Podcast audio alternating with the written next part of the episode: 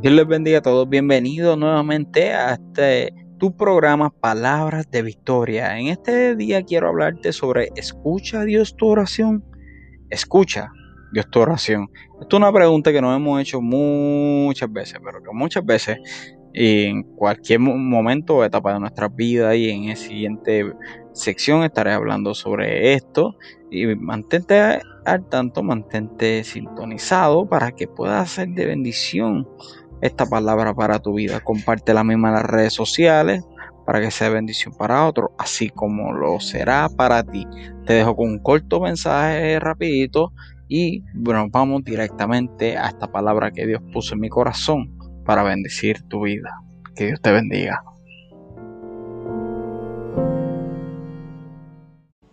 Y quise ponerle como tema a este, a este mensaje, Dios, escucha Dios tu oración. Escucha Dios tu oración. Así mismo, con signo de interrogación. Escucha Dios tu oración. Wow. ¿Cuántas veces nos hemos preguntado esto? Si Él escucha nuestra oración y si la escucha, porque muchas veces no vemos respuesta alguna. Porque muchas veces, si nosotros decimos Dios que escucha mi oración,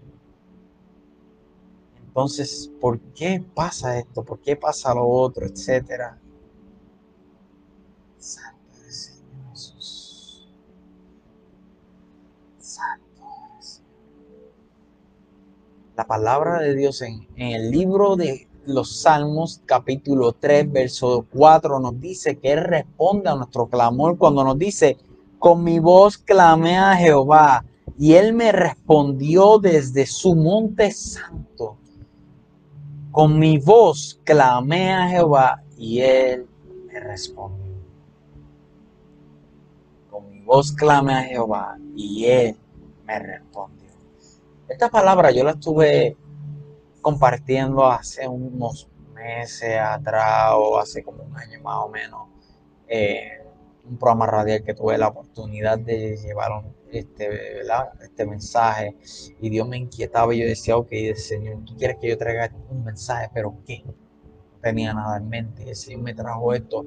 Porque hoy día Vemos muchas personas que se están levantando, vemos muchas personas que están pasando por tantas situaciones y día a día nos preguntamos, Padre, verdaderamente, tú escuchas mi oración, tú, estás escuchando lo que yo te estoy diciendo, verdaderamente tú estás escuchando mi petición, verdaderamente tú estás escuchándome, Padre. Lo que yo quiero decirte esta noche. O sea, todos nos hacemos esas preguntas. El que me diga que no, verdaderamente, todos en algún momento de nuestra vida nos hemos hecho esa pregunta. En el libro, ahí manteniéndonos en los Salmos, el capítulo 34 de los Salmos, versos del 4 al 6, nos dice, busqué a Jehová y él me oyó y me libró de todos mis temores. Los que miraron a él fueron alumbrados y sus rostros no fueron avergonzados. Este pobre clamó y le oyó Jehová. Este pobre clamó y le oyó Jehová y lo libró de todas sus angustias. Verso 15 de ese mismo capítulo nos dice, los ojos de Jehová están sobre los justos y atentos a sus oídos y atentos sus oídos al clamor de ellos. Verso 17, claman los sustos y Jehová oye y los libra de todas sus angustias. Cuando nosotros le buscamos y clamamos a Él, Él nos oye y responde. No solo eso, sino que también nos liberta de nuestros temores, nuestras angustias. Lo hermoso es saber que también sus ojos y oídos están atentos a nosotros en todo momento. Pues su amor va por encima de nuestras imperfecciones. Tal vez tú ahora mismo dices, a mí es imposible que el Señor me escuche porque yo hice esto, yo hago aquello otro, porque yo soy así, porque yo soy asado. pero por encima de tus imperfecciones, yo quiero decirte en esta tarde que Él te escucha. Él te escucha. Quiero que ahora vayamos ahí mismo en los Salmos. Si tengo un par aquí de los el libro de los Salmos, este, un libro bastante hermoso. Quiero que vayamos al capítulo 145 del libro de los Salmos. En los versículos 18 y 19, los cuales me dicen, cercano está Jehová a todos los que le invocan, a todos los que le invocan de veras.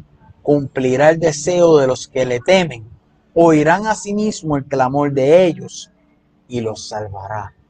Él está cerca de ti a él, o sea, sus oídos están atentos a todos los que, a todos que claman a él. Esto nos confirma que él oye nuestro clamor. A veces nos cohibimos de buscarle porque pensamos que él nos, él o nos escuchará, no nos escuchará por nuestros errores y caídas, como podemos ver en los versículos 2 y el 9. Digo, eh, o no nos va a escuchar, o simplemente él nos que si esa palabra nos ignora, pero no, Él no ignora tu clamor. Él no ignora.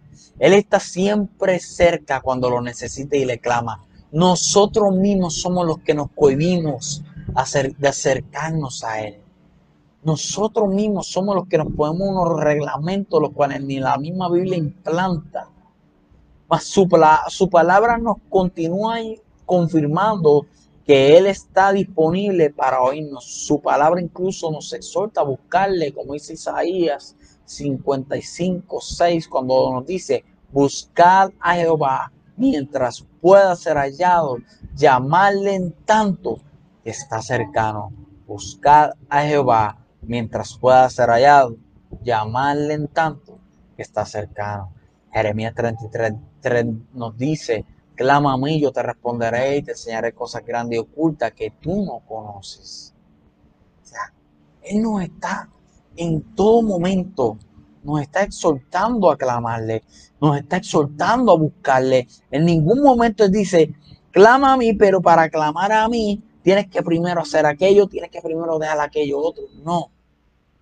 Él te está escuchando. Porque si Dios ahora mismo pone una demanda sobre ti o sobre mí, sobre ok, para yo escucharte, necesito que tú hagas esto primero. Ahora mismo nada, no nos escucharía nadie porque todos cometemos errores día a día. Yo cometo errores día a día. Él no escucharía mi clamor en ningún momento. Ahora mismo yo no estuviera hablándote porque por mi eh, pasado, los errores y las secuelas de mi pasado hubieran llevado a que Él hubiera cerrado sus oídos hacia mí. Mas así no fue. ¿Por qué? Porque Él mi clamor cuando yo a grito le pedí que me, eh, que me oyera. El Salmo 77, versículo 1 nos dice, con mi voz clame a Dios, a Dios clame y Él me escuchará. O sea, esto nos confirma que Él oye nuestro clamor. O sea, wow. Él oye nuestro clamor. En versículo 2 nos dice, al Señor busqué en el día de mi angustia. Alabanza a Él mis manos de noche sin descanso. Mi alma rehusaba consuelo. Me acordaba de Dios y me conmovía, me quejaba y me desmayaba mi espíritu. No me dejabas pegar los ojos. Estaba yo quebrantado y no hablaba. Consideraba los días desde el principio, los años de los siglos, me acordaba de mis cánticos de noche, meditaba en mi corazón y mi espíritu inquiría, ¿desechará el Señor para siempre y no volverá más a hacernos propicios?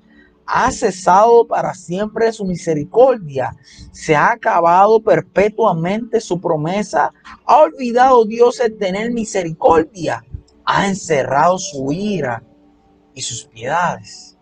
Estas preguntas nosotros nos las hacemos a cada rato. Dios ya no me ¿Acaso Dios ya no me escucha?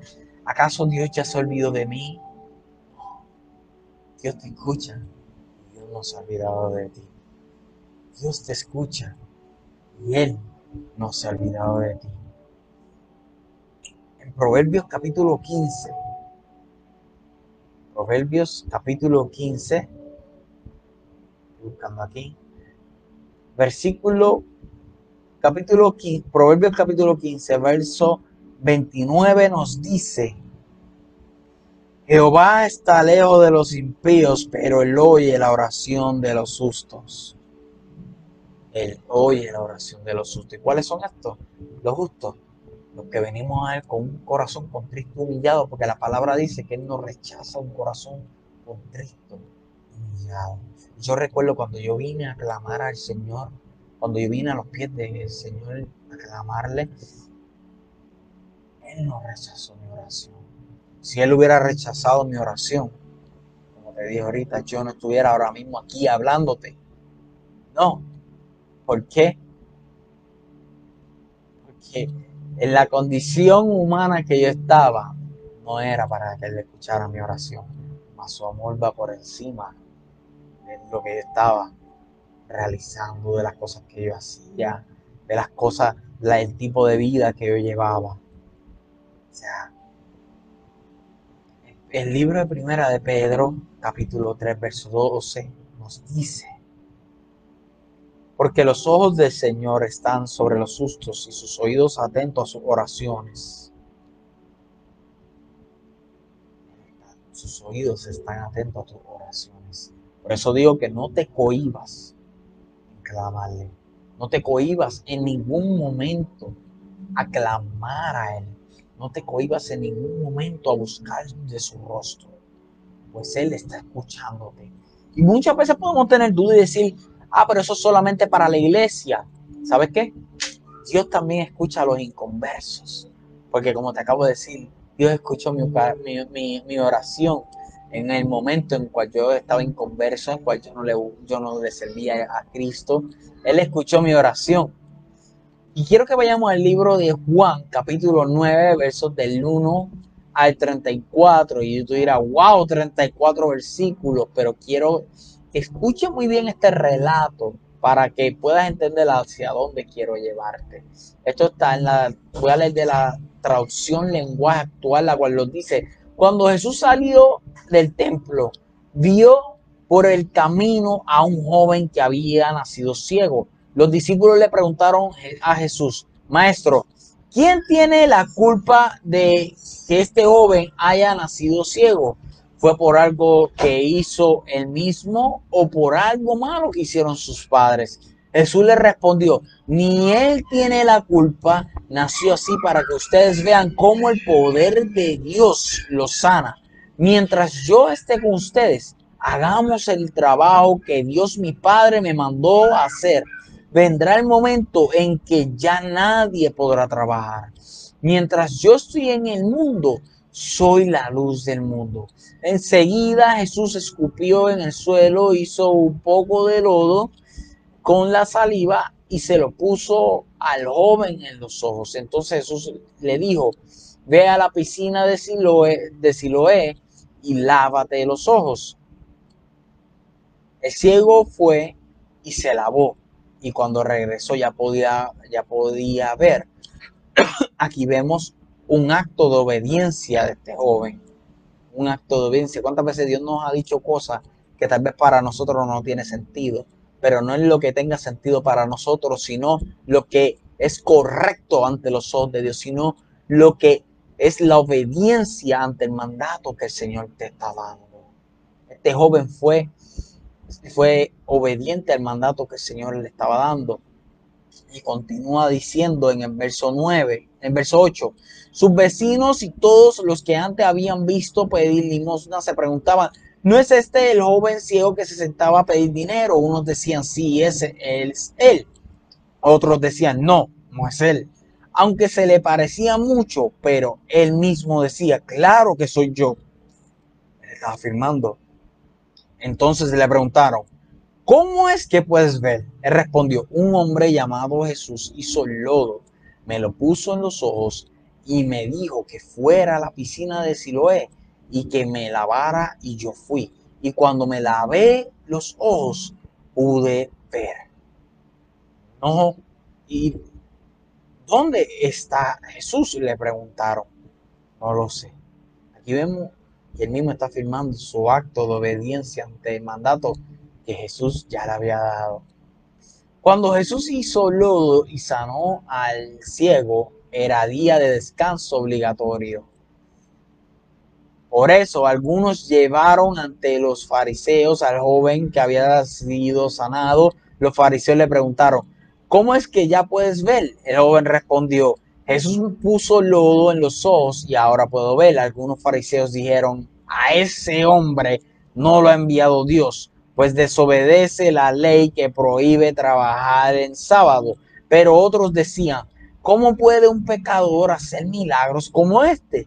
Y no se ponían de acuerdo. Yo me los imagino a ellos como que, Oye, pero se supone que hoy día de reposo, sábado, no, nadie haga milagro, pero este hombre acaba de hacer un milagro. No, pero es que como quiera, no, esto no pudo haber sido obra de Dios porque hoy es sábado. Pero ok, es sábado, pero el hombre acaba de hacer un milagro. Yo veo eso, soy yo acá imaginando acá en mi mente esto. Entonces le preguntaron al que había sido ciego, ya que ese hombre te dio la vista, ¿qué opinas? yo creo que es un profeta, les contestó. Pero los jefes judíos no creían que ese joven hubiera sido ciego y que ahora pudiera ver. Entonces llamaron a los padres del joven y les preguntaron, ¿es este tu hijo? ¿Es ciego? ¿Es cierto que nació ciego? ¿Cómo es que ahora puede ver? Los padres respondieron, ¿de qué es de qué es este nuestro hijo, de qué es este nuestro hijo y de que nació ciego, no tenemos ninguna duda. Pero no sabemos cómo es que ella puede ver, ni quién lo sanó. Preguntárselo a él, pues ya es mayor de edad y puede contestar por sí mismo. Los padres dijeron esto porque tenían miedo de los jefes judíos ya que ellos habían puesto acuerdo para expulsar de la sinagoga a todo el que creyera y dijera que Jesús era el Mesías. Los jefes judíos volvieron a llamar al que había sido ciego y le dijeron, júranos por Dios que no nos vas a decir la verdad. Nosotros sabemos que el hombre que te sanó es un pecador. Él contestó, yo no sé si es pecador, lo que sí sé es que antes yo era ciego y ahora veo. Volvieron a preguntarle, ¿qué hizo? ¿Cómo fue que te sanó? Él les contestó, ya les dije lo que hizo, pero ustedes no me hacen caso. ¿Para qué quieren que les repita lo mismo? Dios te dice, ¿para qué tú quieres que yo te repita lo mismo? Si yo te dije, fulano, fulana, que yo te cogí para este tiempo, para llevar mi palabra, ¿para qué quieres que te lo repita nuevamente? Si yo te estoy diciendo en esta tarde que escuche tus oraciones, ¿para qué quieres que te lo siga repitiendo? Si yo te dije que tú ibas a llevar la palabra a las naciones, ¿para qué quieres que te lo repita nuevamente? Eso soy yo acá parafraseando, no es que lo dice aquí. Los jefes judíos insultaron y le dijeron, seguidor de ese hombre, lo serás tú. Nosotros, no somos, seguidores, nosotros somos seguidores de Moisés y sabemos que Dios habló a Moisés, pero de ese Jesús no sabemos nada. El joven respondió, qué extraño, ustedes no saben de dónde viene y sin embargo a mí me ha sanado. Sabemos que Dios no escucha a los pecadores, pero sí escucha a los que lo adoran y lo obedecen. Nunca he sabido de alguien que le haya dado vista a uno que nació ciego.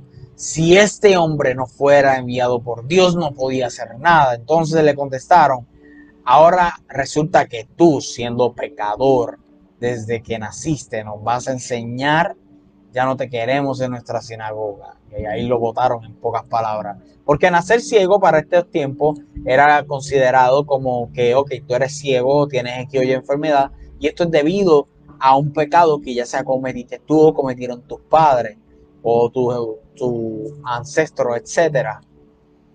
Y pues, a pesar de esto, o sea, el hombre fue sano. Y, y, ellos le están cuestionando, o sea, Dios no escucha a los pecadores, dijeron ellos, pero te sanó. Luego de ver este relato completo para la comprensión y base del mismo, quiero que nos enfoquemos en el versículo 31, en el cual nos dice, la, sabemos que Dios no escucha a los pecadores, pero sí escucha a los que adoran y le obedecen. En la nueva traducción viviente dice, sabemos que Dios no escucha a los pecadores, pero está dispuesto a escuchar a los que lo adoran y hacen su voluntad.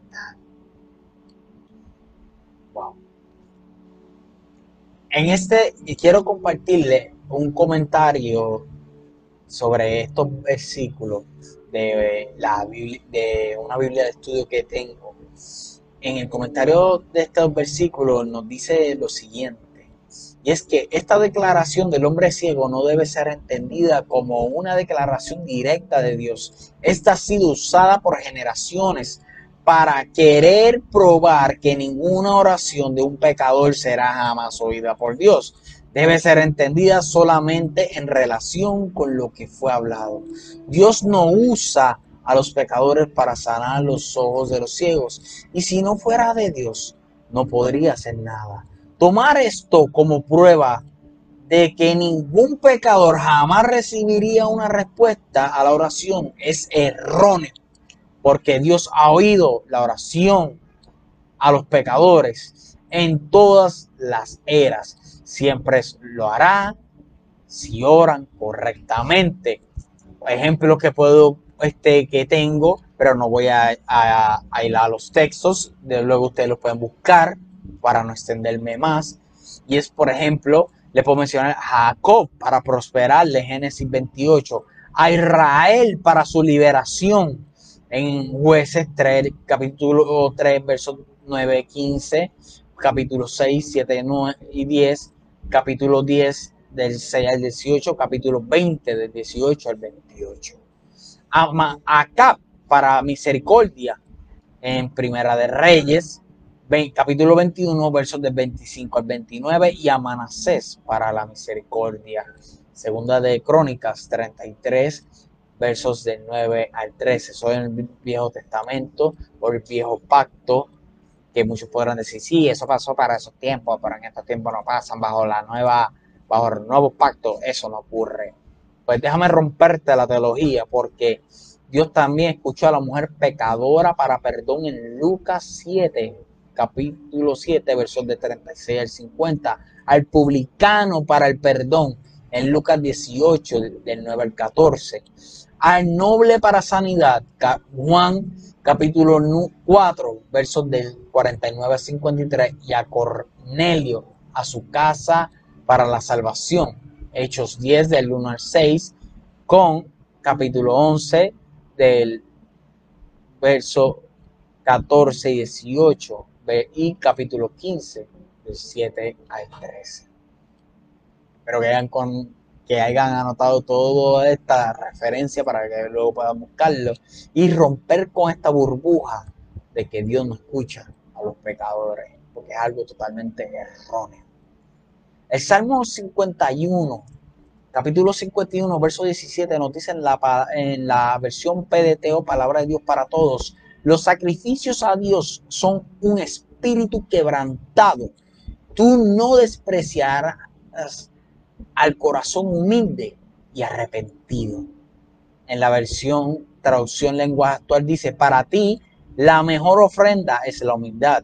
Tú, mi Dios, no desprecias a quien con sinceridad se humilla y se arrepiente. Nueva versión internacional nos dice, el sacrificio que te agrada es un espíritu quebrantado. Tú, oh Dios, no despreciarás el corazón quebrantado y arrepentido. Y en la Reina Valera, versión 60, nos dice que los sacrificios de Dios son el espíritu quebrantado. Al corazón contrito y humillado no despreciarás tú, oh Dios. Dios no despreciará un espíritu o un corazón contrito y quebrantado debido a su infinita compasión, misericordia y gracia, las cuales les promete a todos aquellos que están azotados y rotos en pedazos a causa del pecado. Cuando nosotros venimos ante el Padre con un corazón contrito, humillado, déjame decir, un corazón arrepentido, Él te escucha en todo momento. Él está con oído atento en todo momento. Él está con su oído puesto para oírte, así como leímos en versículos anteriores. Él está dispuesto a escucharte en todo momento. Él, él no ha prometido cualquier respuesta particular a los pecadores, además del perdón si se arrepienten, según primera de Juan 1.9. Pero si Dios en su bondad elige oír a otras oraciones de los pecadores, eso es eso es privilegio suyo y ninguna declaración del ciego podría atarle sus manos. Ninguna declaración podría atarle sus manos. Dios es un Dios, como yo puedo decirle esto? Dios es un Dios que muchas veces nosotros no comprendemos, o sea, no, no podemos comprender en su totalidad y no somos y no hay nadie que tenga la capacidad para poder decirme a mí yo comprendo a Dios en su totalidad. Eso es imposible. Dios escucha. Dios escucha. Yo no sé por lo que tú estás pasando, yo no sé lo que tú estás haciendo, pero déjame decirte que Dios te escucha. En algunos casos la oración era simplemente una bendición o de una bendición o necesidad terrenal. Y Dios respondió ambas por misericordia o en, respuesta a una genuina búsqueda o fe de la persona.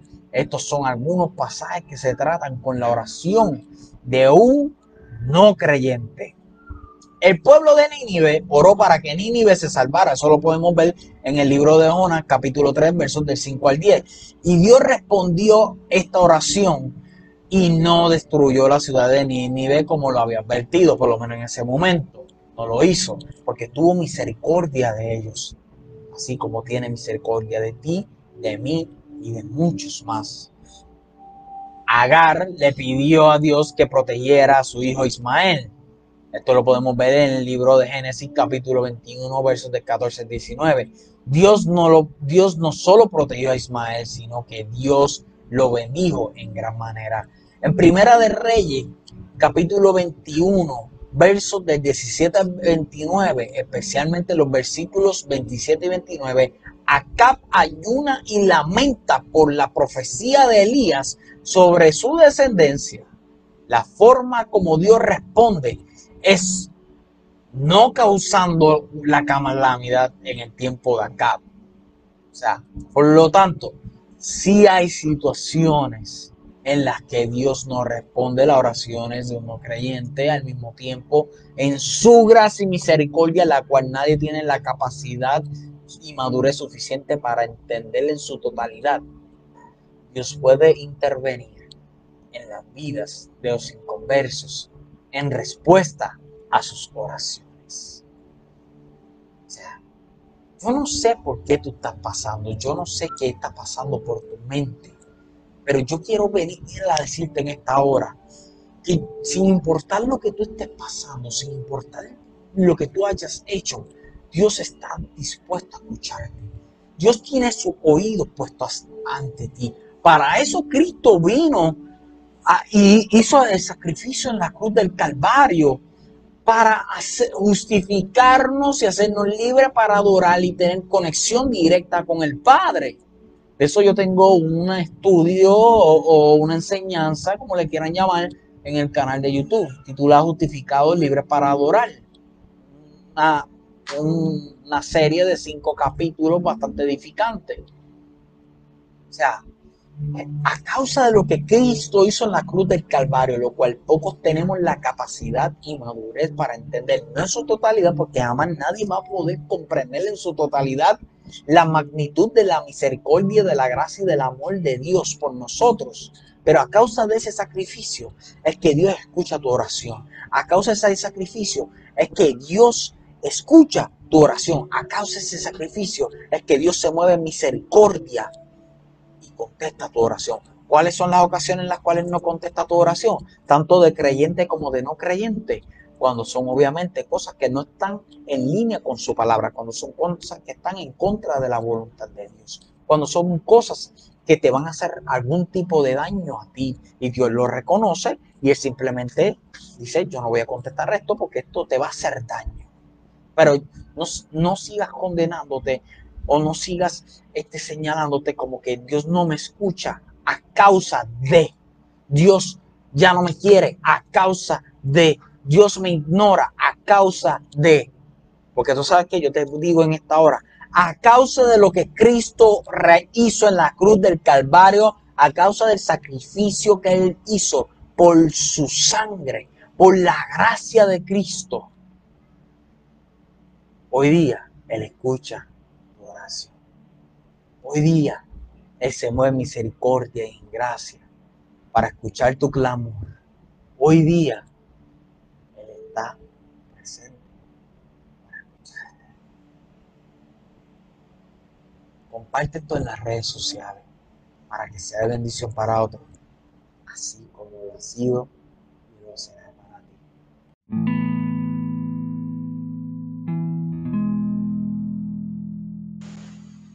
Qué tremenda palabra, una palabra de bendición, una palabra de refrigerio y una palabra de fortaleza. Comparte la misma en las redes sociales con tus amigos, comparte la misma en las redes sociales con tu familia, miembros de, familia, miembros de la iglesia, etcétera. Pues sé que será de bendición para ellos, así como lo ha sido de igual manera para ti. Recuerda suscribirte al podcast para que así puedas apoyar al mismo al canal mismo y poder seguir haciendo y creando contenido.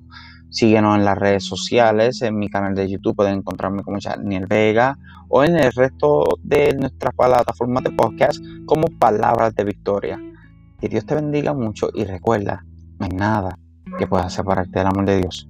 Pide lo que quieras, sueña, Dios está hablando.